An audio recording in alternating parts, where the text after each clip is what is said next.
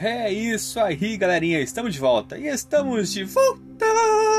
Aqui é o Anderson Tarifa e vocês estão acompanhando mais um episódio desse podcast, o Aceites da Vida.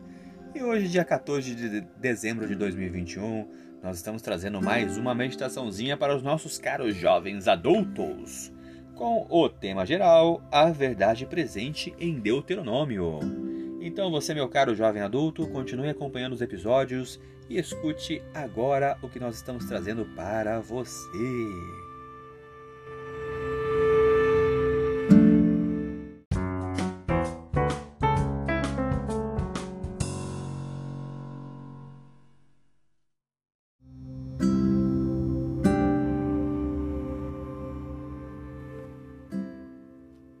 O título de hoje é Amaldiçoado em um Madeiro. E nós já vamos começar com a leitura de alguns versos. O primeiro verso que nós vamos ler está em Deuteronômio 27, no capítulo 27, versículo 26. E nós estamos utilizando a nova tradução da linguagem de hoje. Deuteronômio 27, 26 está escrito: Maldito seja aquele que não obedecer a essas leis de Deus. E o povo responderá: Amém. E o próximo verso é Deuteronômio 21, do 22 ao 23. Deuteronômio, capítulo 21, do versículo 22 ao versículo 23. Está escrito: Moisés disse ao povo: Se alguém for morto por ter cometido um crime e o corpo for pendurado num poste de madeira, não deixem que o corpo fique ali durante a noite. É preciso sepultá-lo antes do pôr do sol, pois um corpo pendurado assim faz a maldição de Deus cair sobre a terra. Sepultem o corpo, para que não fique impura a terra que o Senhor nosso Deus lhes está dando para ser de vocês. E o último texto está em Gálatas 3, do versículo 1 ao versículo 14. Gálatas 3, do 1 ao 14. Está escrito: Ó Gálatas sem juízo, quem foi que enfeitiçou vocês? Na minha pregação a vocês eu fiz uma descrição perfeita da morte de Jesus Cristo na cruz. Por assim dizer, vocês viram Jesus na cruz. Respondam somente isso. Vocês receberam o Espírito de Deus por terem feito o que a lei manda ou por terem ouvido a mensagem do Evangelho e terem crido nela? Como é que vocês podem ter tão pouco juízo? Vocês começaram a sua vida cristã pelo poder do Espírito de Deus e agora querem ir até o fim pelas suas próprias forças?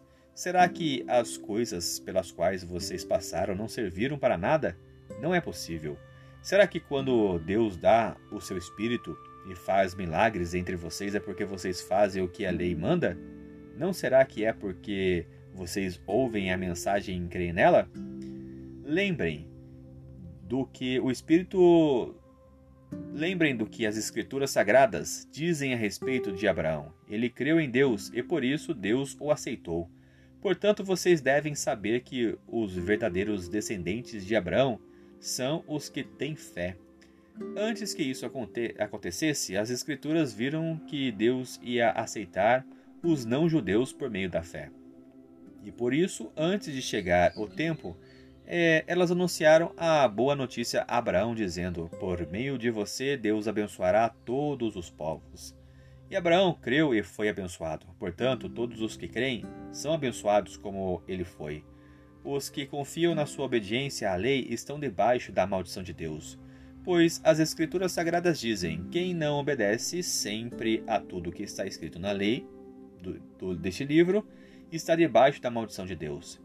É claro que ninguém é aceito por Deus por meio da lei, pois as Escrituras dizem: viverá aquele que por meio da fé é aceito por Deus. Mas a lei não tem nada a ver com a fé, pelo contrário, como dizem as Escrituras, viverá aquele que fizer o que a lei manda. Porém, Cristo, tornando-se maldição por nós, nos livrou da maldição imposta pela lei. Como dizem as Escrituras, maldito todo aquele que for pendurado num, numa cruz. E Cristo fez isso para que a bênção que Deus prometeu a Abraão seja dada por meio de Cristo Jesus aos não-judeus e para que todos nós recebamos por meio da fé o Espírito que Deus prometeu. E o que Paulo disse que é relevante para nós e como ele usou os versos de Deuteronômio 27 e 21 em seu argumento aqui em Gálatas 3. Infelizmente é comum se usar Gálatas como um tipo de justificativa para não guardar os dez mandamentos. Esse argumento é usado como razão para não guardar o quarto mandamento, como se guardar aquele em oposição a outros nove fosse de alguma forma uma expressão do legalismo do qual Paulo tratou é, nessa mensagem. E, no entanto, o apóstolo não estava falando contra a lei, e certamente nada desse texto poderia justificar a quebra do sábado. A chave encontra-se em Gálatas 3:10, em que ele escreveu que todos os que são das obras da lei estão debaixo da maldição. E então citou Deuteronômio 27:26. A questão não é obediência à lei, mas confiar na lei. Uma posição difícil, se não impossível, para serem seres caídos como nós. O que Paulo quis dizer é que não somos salvos pelas obras da lei, mas pela cruz, pela morte de Jesus em nosso lugar, o qual nos é creditada pela fé. E sua ênfase é o que Cristo fez por nós na cruz. Para destacar este ponto, ele se referiu a Deuteronômio 21, 23, como Jesus, Paulo disse, está escrito, mostrando a autoridade do Antigo Testamento. E citou um texto que trata de alguém que, tendo cometido um crime capital, e sendo executado por isso, foi então pendurado em um madeiro, talvez para servir de exemplo. E Paulo, porém, usou isso como símbolo para a morte substitutiva de Cristo por nós. Cristo se tornou maldição em nosso lugar, porque enfrentou a maldição da lei, e isso é a morte que todos enfrentaríamos, pois transgredimos a lei.